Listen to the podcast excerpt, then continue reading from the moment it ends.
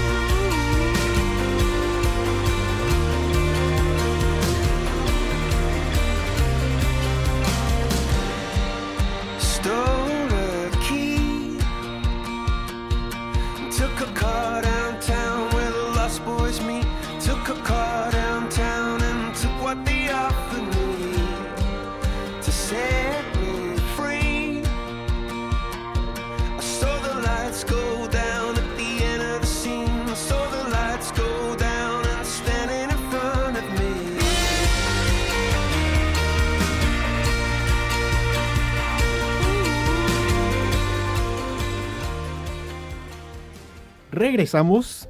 Estás escuchando Mixer. Y la canción que acabamos de poner se llama Charlie Brown del más reciente disco de Coldplay. ¿Has tenido la oportunidad de escuchar todo el disco de Coldplay? Sí, pero la verdad es que no le puse mucha atención. ¿Se te hace una banda sobrevalorada? Se me hace una banda Oye, es que sobrevalorada. todo lo bueno se te hace sobrevalorado. De verdad es un muy buen disco, vale la pena muchísimo escucharlo. Prometo ponerle más atención. Sí, por favor. Bueno, pues empezamos con la parte política y vamos a hablar un poco acerca de las candidaturas de, sobre todo, pues el, el partido ahorita que lleva todas las de ganar, la candidatura del PRD y de las izquierdas hacia el- la jefatura de gobierno del Distrito Federal, porque recientemente ya hicieron un, un debate en el que participaron como las distintas corrientes. Y bueno, pues vale la pena echarle un ojo porque seguramente serán esas corrientes quienes nos gobiernen otra vez por, pues ya es segunda vez consecutiva. Tercera. vez consecutiva. Así ah, es. caray, qué rápido se pasa el tiempo. Bastante rápido, ya van 15 años. Híjole. Bueno, valdría la pena checar el balance. Yo hay muchas cosas, siendo, siendo no completamente, o sea, no, no, no comulgo completamente con muchas de las, de las ideas, pero siendo completamente objetivos hay, hay balance bueno y hay, y hay balance malo. Cuatro veces que gobierno, cuatro veces que gobierno. No, tres. ¿Tres? A ver, fue primero... Ah, es que... No, Cárdenas. pero consecutivo fue... Consecutivo. Cárdenas, Sí, cierto. Andrés Manuel Cárdenas, y Marcelo. Después de Cárdenas eh, entró Rosario Robles porque Cárdenas se fue por la grande. Después de Andrés Manuel Andrés- entró en entró Cinas en porque Andrés Manuel se fue por la Sí, sí, grande. cierto. y pues Marcelo va a acabar superior. Sí, hemos tenido un buen desastre ahí. Bueno, pues ahorita, ¿quiénes son los que se ven? Pues ya registrados como precandidatos ante el PRD están Alejandra Barrales, que fue coordinadora del, de los asambleístas del PRD en la Cámara Y lideresa sindical, ¿no? lideresa sindical de la, del sindicato de aerocargos en sus En un- inicios. un- una edad muy... muy A los joven, 22 22 años. Así es. Sí. Entonces, desde, desde entonces es grillera la señorita. Miguel Ángel Mancera, que Ea. Fue procurador del... Yo digo ya porque sí sabes que estuvieron sí, sí. ahí, tuvieron sus que veres. Sí, pero no funcionó la relación. Bueno, pues a ver quién declina a favor de quién. También está Martí Batres, que fue secretario de Desarrollo Social hasta hace unos meses y que, Con una- un cese muy controvertido. muy controvertido, pero que además ha estado en las izquierdas toda su vida. Él estuvo sí, fue es participando del del... PRD, ¿no? Es fundador del PRD y fue fundador del Partido Socialista Mexicano. Digo, no me acuerdo bien el nombre porque no había nacido, pero fue de los Pero, primeros sí. de, de izquierda que Fíjate que se ve más chavo, pero no, ya tiene, ya tiene... ya tiene un rato circulando. Sí. Tenemos también a Joel Ortega, que fue secretario de Seguridad Pública del DF, cuando eh, el presidente Fox despidió a, a Ebrard, después de lo de, Ah, de lo de el linchamiento en. Ah, exactamente, en sí, de los machetes de Iztapalapa. De Iztapalapa, ¿cuál? De Tláhuac, de Tláhuac, perdón. Tláhuac. Sí, Fue todo el desastre ese del aeropuerto. no, no, no, cuando iban a linchar a unos policías. Ah, claro, ya me acordé. Sí. Sí, cierto. Le- dieron cuello. Ah, caray, qué rápido pasa el tiempo.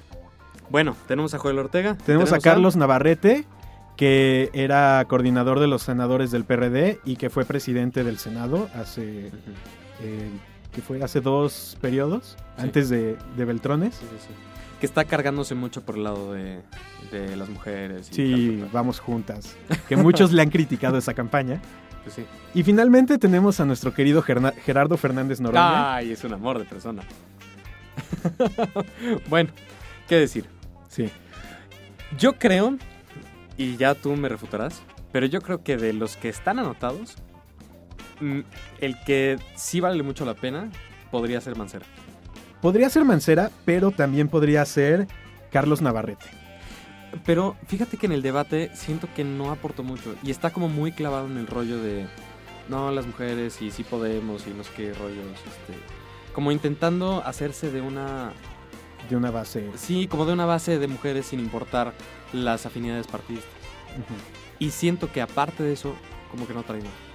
Es, es mm, Bueno, muy, muy preliminar mi análisis, pero, pero en cuanto a plataforma política, no creo que haya propuesto algo distinto. digo, tampoco eh, llevamos tanto tiempo en la campaña, bueno, en la pre-campaña, como para ya ver Como para conocer un proyecto formal. Ajá.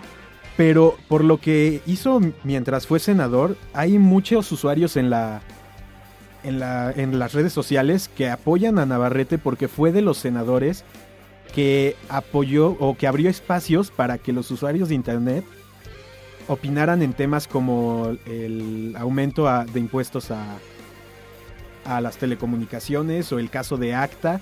Entonces, por ese lado se ha estado ganando a una parte, si no fuerte, sí importante en, en Sí, la sí, sí, como una base. Pues es, es un poco el tema. Yo por eso digo, no creo que traiga una plataforma como tal, pero siento que se está tratando de hacer de una base de, de electores, que es la parte de las mujeres, la parte de la tecnología, sin poner una propuesta, simplemente como alimentando un poco eso. Así es. Pero bueno, vámonos a un corte brevemente y vamos a regresar con este tema de, de los precandidatos para el gobierno del Distrito Federal. Eh, están escuchando Mixer, yo soy Juan Pablo Mañón y estoy aquí en cabina con Marco Gómez. Y regresamos de corte, están escuchando Mixer y hace un momento estábamos platicando de los candidatos del PRD y en general de las izquierdas por el gobierno del Distrito Federal. Estábamos contando que teníamos por ahí algunos nombres y platicábamos hace unos momentos de Navarrete, que yo, yo te comentaba, mi queridísimo Marco, que, que a, a mí se me hace que está tratando de hacerse más bien de una base de, de- de votos, un poco No les- alimentando y no necesariamente identificados con la izquierda. Exactamente, o sea, que digas, oye, vamos juntas, ¿no? Entonces ya, me gané a las mujeres. Oye, vamos a platicar el tema de acta por internet. Entonces ya, me hice de los tuiteros.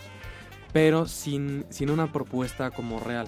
¿Qué es lo que sí le veo a Miguel Ángel a Mancera. Miguel Ángel Mancera? Que fue el único que durante, no, no fue debate, fue como presentación de programas o cosas así.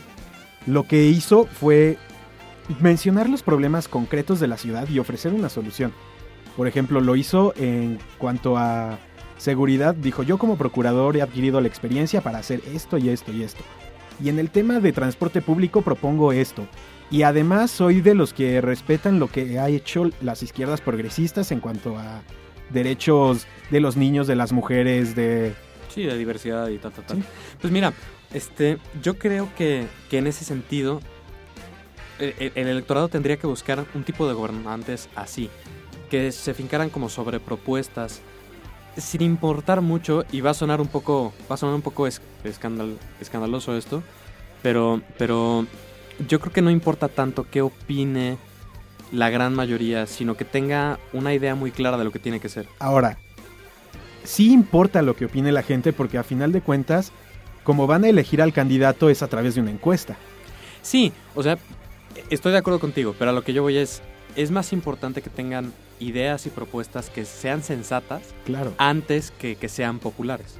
Sí, Y eso este- es lo rescatable de Mancera. Sí. O sea, que, que no está diciendo yo voy con las mujeres, yo voy con los títulos, sino yo voy porque este problema se resuelve así y este otro se resuelve así. Ahora, la que era puntera hasta antes de vacaciones, Alejandra Barrales, en las nuevas encuestas ya está por Se la debajo de Mancera. noche, sí. Sí, sí, sí. No, y de hecho en, en el debate poco aportó. Sí. Sí, realmente no creo que, que tenga... Es también un, un juicio así muy aventurado, pero no creo que tenga la preparación suficiente No. como para estar a esa altura de puesto, porque gobernar esta ciudad debe ser... Es que es una cosa es gobernar y la, la otra es haber sido legislador. Exactamente.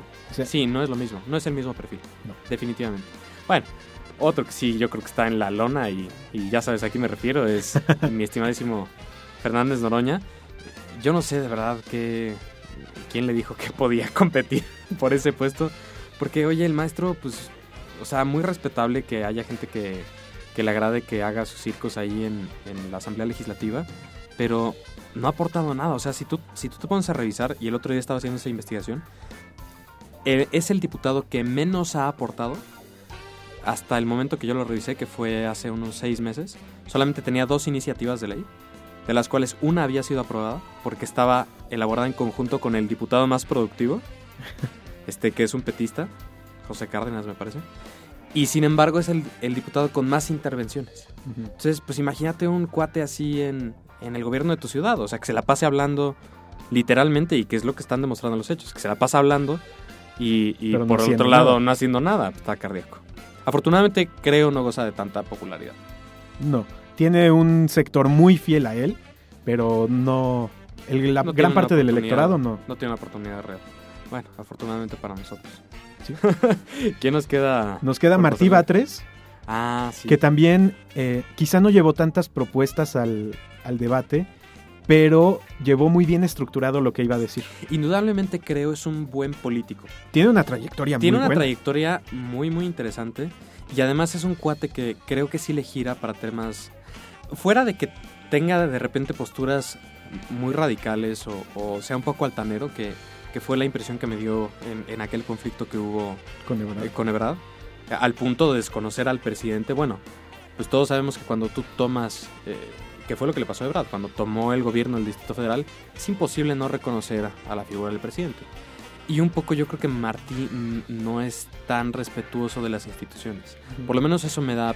Creo que, creo que en cierta medida pues sí es muy lanzado y como medio campirano, como muy campestre. Pero, pero es indudable que sí tiene una trayectoria importante y que, dado que tiene muchísima experiencia, pueda abarcar un, un porcentaje muy interesante. Para terminar de redondear el tema, ¿tú quién crees que quede? Yo creo que quedará Miguel Ángel Mancera. Y además de que es más o menos definitivo que quien gane eh, en la contienda interna va a quedar Habrá que ver, porque sí es cierto que Beatriz Paredes podría traer la ola de empuje que trae Peña Nieto, pero si Mancera se comporta como lo hizo hoy, definitivamente puede quedarse el PRD con la ciudad. Sí, fíjate que es un tipo que la verdad no, no me molestaría tenerlo como, como No, a mí gobernante. tampoco. es muy, muy mesurado, es muy inteligente. Bueno, por lo menos a mí me da esa, esa, este, esa imagen. Y bueno, indudablemente también ya muy versado y, y- y con mucha experiencia. Sí. Pues muy bien, eh, vámonos otra vez a un pequeño corte, vamos a escuchar un poquito de música antes de entrar a los otros temas que tenemos preparado. Les recuerdo que están escuchando Mixer y nos pueden seguir en Chapo 89 y JP Manon. y la cuenta del programa Mixer Radio.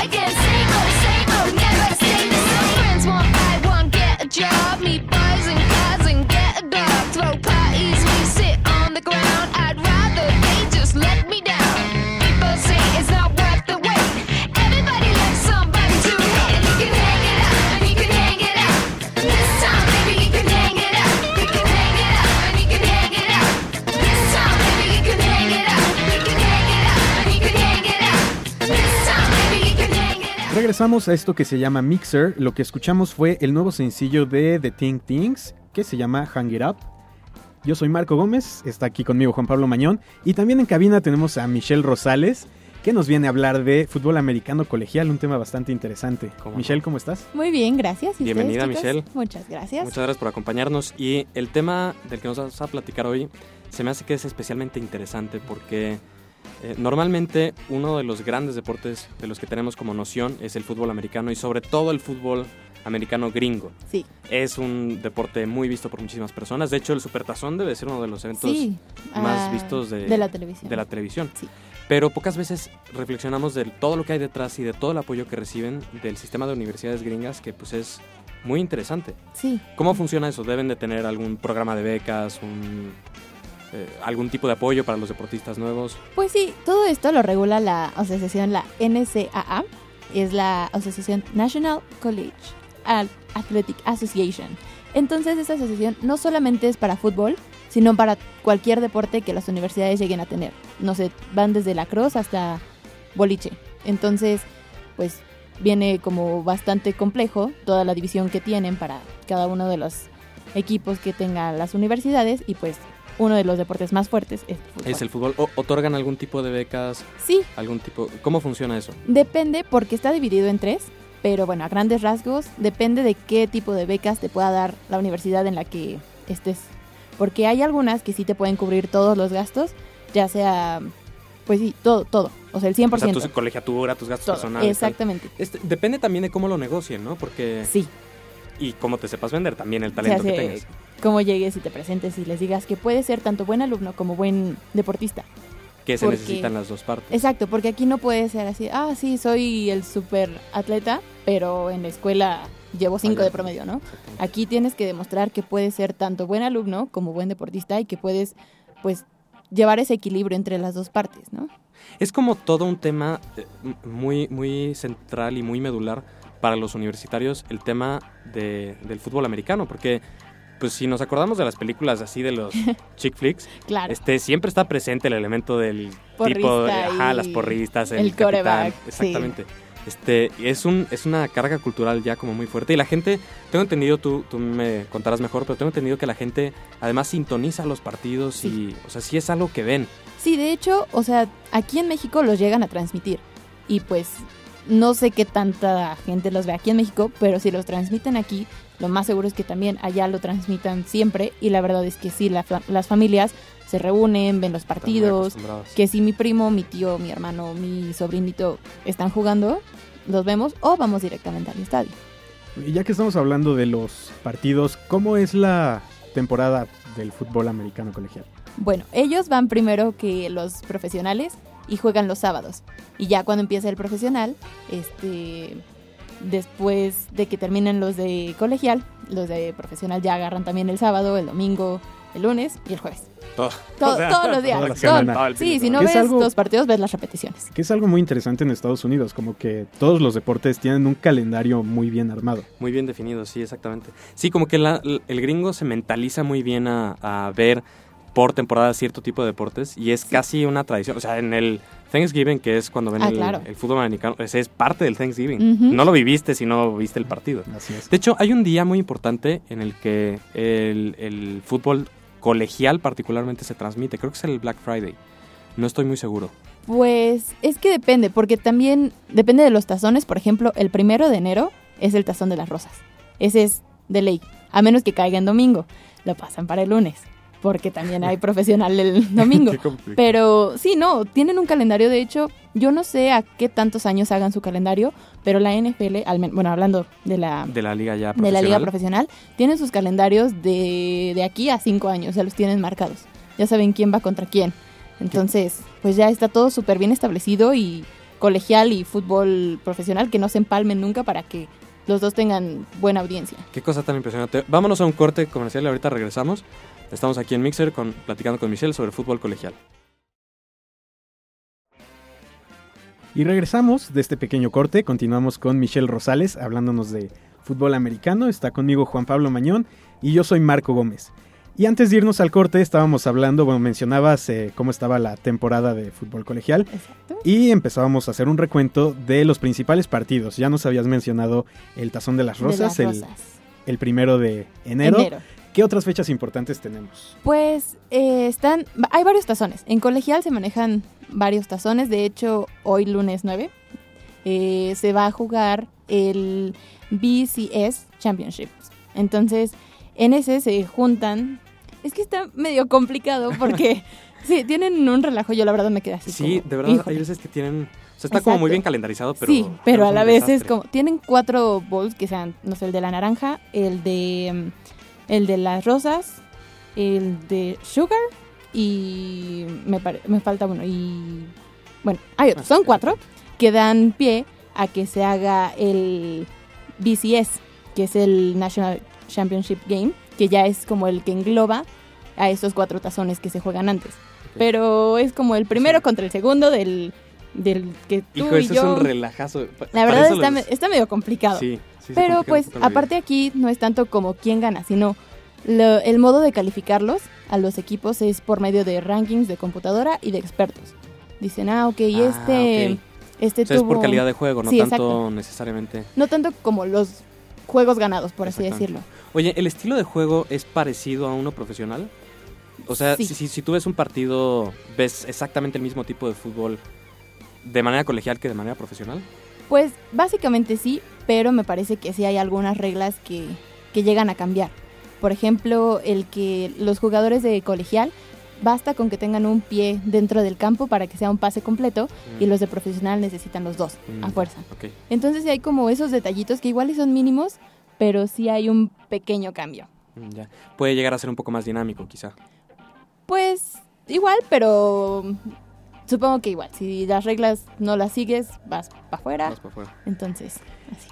Ahora, ¿cómo, bueno, ya que hemos entendido todo este proceso, que es, es toda una... Es súper complejo. Creo Sí. que es un poco más complejo el colegial que el, el pero hasta cierto punto es bueno porque te vas preparando para Sí. lo que viene después.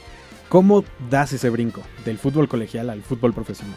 Bueno, pues igual, o sea, te están checando para ver qué tan bueno eres, cómo son tus aptitudes en el fútbol y se hace lo que es el draft. Entonces jalan a los mejores y ya si eres bueno pero no quedaste en el draft, igual y puedes llegar así como, hola, yo soy fulanito Pérez y quiero jugar, entonces pues déjenme. Pero aparte, los tryouts son cerrados, o sea, no es como que llegue toda la manada de Sí, gente, no, porque si no, imagínate, se llenaría. Pero sí tienes que tener como un buen, muy buen nivel para poder probarte. Ni siquiera calificar, Sí, pero calificar. probarte. ¿Hay algún tipo de, de sorteo? ¿Cómo funciona? O sea, ¿cómo, cómo deciden a quién le asignan qué jugadores? Eh, ¿Quién escoge primero? O, ¿cómo, Eso- cómo se reparte? Eso depende de la posición que queden eh, después de la temporada profesional. Porque el peor equipo, bueno, el que tenga, haya tenido la, la peor temporada, es el primero en escoger.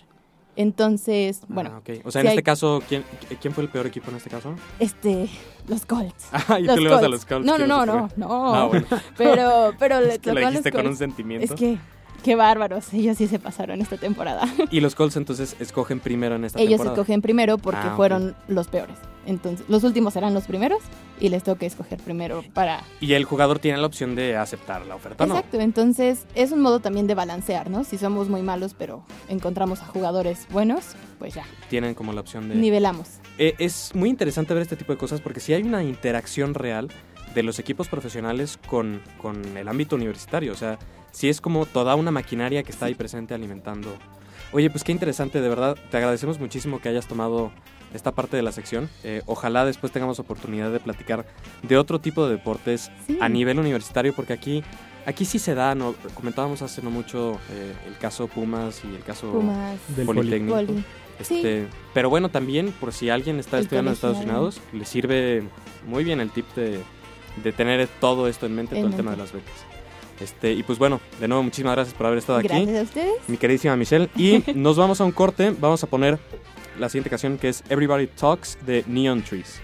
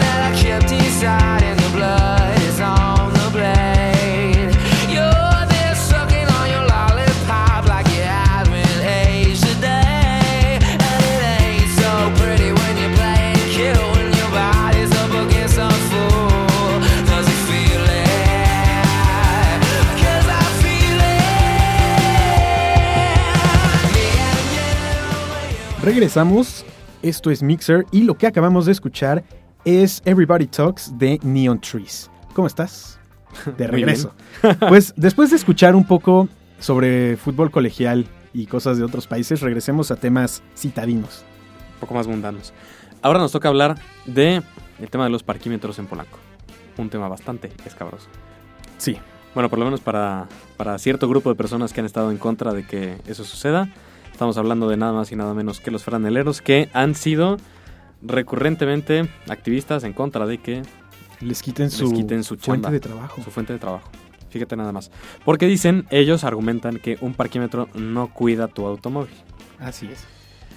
Bueno, la cosa es, habrá que ver de quién tienen que cuidar su automóvil. Sí, si es de me das o le pasa Ajá, o algo le a tu pasa algo coche, a tu coche. Que más que un servicio es un chantaje. Es una cosa terrible. A mí, a mí la verdad, una de las cosas que más me molesta es que es que estén lucrando con un espacio público que tus y mis impuestos están pagando y que ellos evidentemente no están pagando esos impuestos y, y te cobran como un derecho de piso. En más de un lugar me ha tocado que te bajas y te dicen, sí, nada más lo molesto con 20 pesos. Que dices, oye, cuate, espérame. Pues el que está pagando por, pues por este cancho de tierra soy yo, ¿no? No tú. Sí. Y por supuesto, con cualquier tipo de consignas. En más de una ocasión me he visto obligado a, a echar una llamada que manda una patrulla porque se me ponen flamencos. Sí, de, oye, pues este... Sobre todo, como que la forma en pedirlo. Porque si te dijeran, oye, te lo lavo, o, o no sé, cualquier cosa, este, o te ayudan a subirte, o Exacto. El más otro como día, una propina, ¿no? sí, el otro día me estacioné afuera de la universidad y ya estaba el señor con sus botes. No había puesto un bote en el lugar que yo agarré, pero luego luego se acercó y me dijo, o sea, ofreció lavarlo. Entonces dije, ok, va, me lo lavas, aparte lo cuidas, vas a estar aquí todo el día y va, lávalo. Entonces como que ya lo haces además con cierto gusto. O sea, ya no va a ser de está ahí sentado en su puestito de chicles echándole un ojo a todos los coches, sino que realmente va a hacer algo. Bueno, y eso de echarle un ojo a los coches es muy entrecomillado, porque a mí me han tocado la experiencia de tres personas que llegan y el coche está rayado, aunque le dieron dinero al tipo, este, y pues por supuesto que ni las luces. O sea, ¿tú crees que va a llegar, se les va a poner al brinco un cuate de esos si ve que se están llevando el coche? Pues de bruto, por 20 pesos de menso. No, más bien, el tema aquí es garantizar el derecho de propiedad. Que eso es justo como que lo, lo que no hay. Tú no puedes garantizar que, eh, lamentablemente, que saques tu coche a la calle y lo estaciones, que cuando regreses va a estar íntegro. Y es una cosa muy triste, pero eso es lo que está fallando de fondo. Que el Estado no está proveyendo del derecho a la propiedad que tú y yo tenemos. De que podamos dejar algo de valor y que regresemos y ahí esté. Que bueno, es todo un tema además de falta de cultura cívica y tal, tal, tal. Pero aquí, aquí no es de franeleros o no franeleros, es de poner un parquímetro para ordenar eso y acrecentar el nivel de vigilancia que tienen esas zonas. Sí, Que es función de un policía, no de un cuate que tiene un trapo. claro. Y una O sea, cubeta, necesitas o sea. una policía que realmente esté dando sus rondas para pues, estar echando un ojo. Claro. Ahora, hay muchos que abogan que este tipo de sujetos van a perder, eh, y lo digo entrecomillado, su trabajo. Se van a ver afectados negativamente y tal. ¿Qué opinas sobre eso? Yo creo que hay otras formas. Podrían quizá no pararse y esperar que les den dinero por ser viene bienes, pero si se quedan en la misma calle en la que estaban y ofrecen lavar coches, seguramente igual sacan dinero. Es que puede ser una opción, porque además, de entrada creo que lo de la policía es fundamental, porque si es de cuidado que tengas a un tipo que esté en la calle todo el día, todos los días. La verdad, si, si en mi calle hubiera cuidacoches, que afortunadamente vivo enfrente de una avenida, pero si hubiera cuidacoches no me sentiría tan seguro, porque un cuate que esté súper al pendiente de en dónde vives, quién eres, a qué hora sales, qué tipo de coche traes, quiénes te visitan, pues es algo así Es información. es, es información y es un tema de cuidado. O sea, no es, no es cualquier cosa, a eso me refiero, no es cualquier cosa tener un tipo ahí abajo en la calle todo el día. Eh, en cambio, si tú pones a un policía que esté dando sus vueltas o tal, que, en el que puedas confiar porque está bien capacitado y, bueno, que es toda un- una serie de cuestiones y toda una serie de temas que hay que corregir, y, y los rotan y este tipo de cosas, pues estás asegurando que tu coche, no- y no solo tu coche, sino tú, tu casa, tal, están siendo resguardados al tiempo al que pues das empleo formal. Ese sí es un empleo formal. Sí. O sea, los policías sí están recibiendo eh, dinero formal, están ganando un sueldo, no tienen que apartar cosas, ¿no? Que es un poco lo que pasa con los, con los, este, con los que manejan los microbuses, ¿no? Que se ganan, pues mientras más pasaje más ganan y pues por eso van atascados. Sí. Y un policía pues no va a ganar mientras más coches estacionen. Pues es todo un tema. Yo creo que la gente que está a, a favor de que no pongan parquímetros, no creo que tengan la, la visión completa porque pues finalmente es, es fomentar empleo informal, es fomentar pues una cadena de cosas que son completamente indeseables. Este, y al final del día, pues es corregir un error con otro. Sí. Bueno, además no son solamente los franeleros los que están en contra de los parquímetros, sino también los oficinistas. Porque hay muchos que estacionan su coche en la zona de Polanco porque su ed- edificio de oficinas no tiene un lugar de estacionamiento. Y el problema con los parquímetros es que solamente te dejan estacionarte un máximo de 3 horas. Entonces el oficinista que va y trabaja hasta 10 horas a veces, pues ¿cómo le hace? Eh, Claro. Es algo que también al- a, a los que hicieron el plan les falló, le- les falló considerar. Sí, pero de nuevo, no es solucionar un problema con otro. O sea, si, si tú eres un edificio y, y el gobierno del Distrito Federal te dio autorización para que ahí tengas oficinas, pues bueno, es de esperar que revisen si tienen lugares de estacionamiento o no, También. porque va a generar un conflicto. Y si no, pues, oye, mano, tienes que estar obligado a que, no sé, voy a decir una, una tontería, pero en un kilómetro y medio a la redonda tengas un convenio con un estacionamiento. Fomentas otro tipo de cosas, fomentas que los coches no estén en la calle todo el tiempo, puedes fomentar un empleo formal y, y- y que hagan estacionamientos y ese tipo de cosas ya de manera como más formal, ayudas a que los vecinos no estén también... Yo por lo que he visto, los vecinos están felices. Con el tema de los parquímetros. Sí, por supuesto, porque pues ya no tienes a, a una bola de tipos ahí que están acomodando coches enfrente de tu casa. Cantidad, yo lo he visto, usan todas las rampas y todo para, para dar ahí las vueltas. Sí, y- donde quepan. Sí, y ponen, si tú, que esa es parte de lo que te estaba diciendo, sí, te tienen súper estudiado. Entonces, típico que te bajas y te dicen, no, pues ahí déjalo en la rampa, porque esos no salen hasta las 6 o 7. Y pues de verdad puede ser muy, muy molesto. En cambio, todo el tema de los parquímetros, una correcta autorización de zonas de oficina con sus debidos cajones, pues fomenta mucho más respeto, mucho más seguridad eh, y además pues una mejora vial impresionante. Pues sí, vamos a ver en los próximos meses cómo sigue funcionando el programa y ya veremos si hay o no resultados. Pues ojalá. Bueno, vámonos a un pequeño corte de música, ahorita regresamos. Les recuerdo que están escuchando Mixer.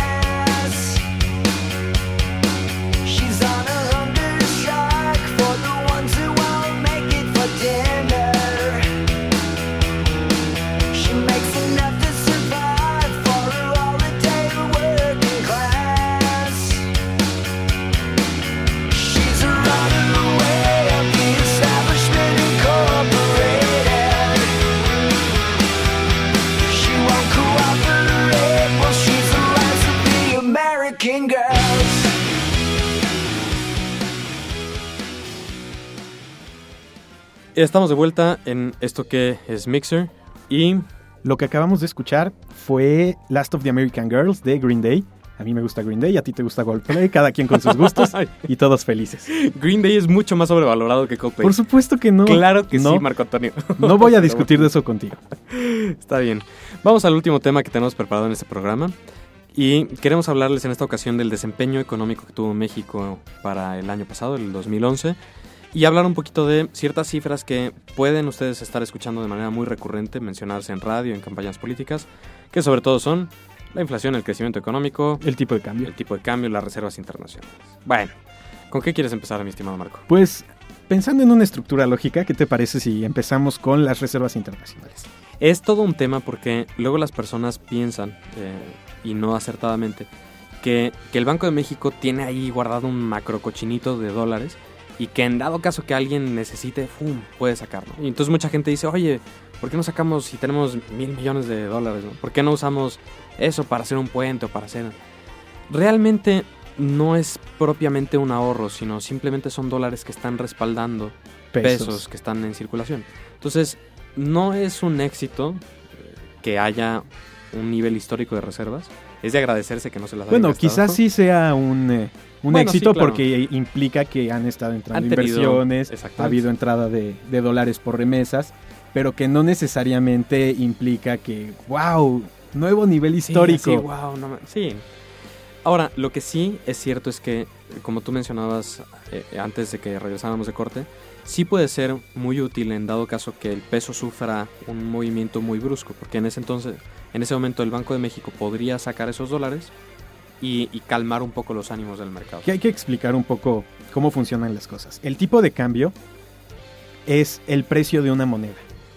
Y como cualquier precio, y siguiendo ley de oferta y demanda, cuando hay mucha demanda el precio tiende a subir para eliminar a aquellos que no, que no le lleguen al precio y que realmente quieran esos dólares. Exactamente, que en el caso justamente de los dólares es que pues la gente está demandando dólares porque siente que es una moneda mucho más segura que el peso. Exacto. Y en ese sentido, pues el Banco de México con esa reserva sí podría hacerle frente a un incremento súbito en la demanda de dólares. para Como que- lo hizo durante la crisis. Exactamente. que empezó a subir muchísimo el tipo de cambio y mediante subastas, aumentando la oferta, el tipo de cambio fue hacia abajo. Y evitó que todo se fuera al demonio. Que el tipo de cambio el, año lo cerró en 13.99, es la cifra que tengo, 14 pesos. Rompió la barrera de los 12 pesos. Imaginaria, la barrera imaginaria. Que eran niveles que no habíamos visto, pues precisamente desde que empezó a bajar de los 14.50 que llegó a tener durante la crisis. Y que mucha parte viene por los desequilibrios que hay en Europa. Sí, claro. No tanto porque... No tanto un tema mexicano. Exacto. Pero bueno, otra cifra que sí es mexicana y que sí es un tema mexicano es la parte de la inflación. Sí, Que la inflación, hay que aclarar que no es malo necesariamente que haya inflación, es un fenómeno natural.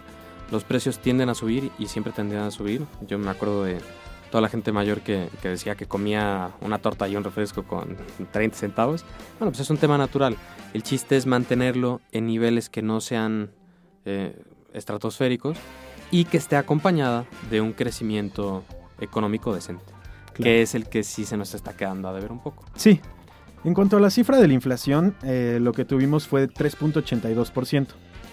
Algunos dirán que, de hecho, se estuvo diciendo mucho en los medios que diciembre tuvo un incremento súbito, que principalmente fue por precios de alimentos, sobre todo los granos. Pero eh, la inflación se venía comportando bastante bien. Hay que recordar que la inflación, eh, su desempeño se mide de acuerdo al, Al a un objetivo que... pone el Banco de México, que es de 3%, con una variación hacia arriba y hacia abajo de 1%, dándonos una banda de entre 2 y 4, que sería lo ideal que tuviera nuestra economía en función de bueno, cómo está estructurada y del crecimiento que podríamos tener.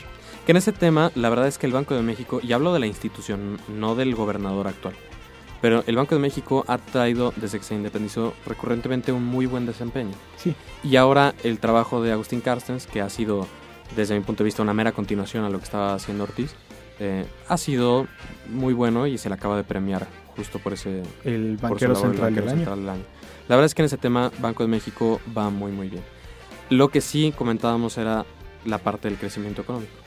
Que, que por las características de México somos una economía eh, en desarrollo y podríamos tener niveles de crecimiento mucho más grandes. Decíamos, no como China, porque te sobrecalientas, ¿no? Se, se expanden los ánimos y de repente ya todo sale de control. Pero sí podríamos alcanzar un muy decente 7% como lo está teniendo países Como Brasil, como Brasil.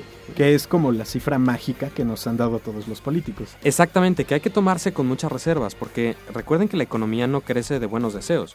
La economía crece si hay, que era el tema de los parquímetros, e- ese tipo de cosas. Garantizar que hay una policía eficiente, garantizar que tú puedes poner una empresa de manera muy rápida. Sobre todo Estado de Derecho. Exactamente. que las leyes se van a cumplir, que además deberías de, de cierta forma, pues como que soltar un poquito eh, las leyes, las trabas en cuanto a creación de empleo, fomento de... Hijo, sí, es todo un tema. Miren, si alguien les promete un crecimiento fuerte, tiene que estar acompañado necesariamente en este país de una muy buena reforma fiscal, porque estamos en el hoyo y estamos en el hoyo desde hace mucho tiempo.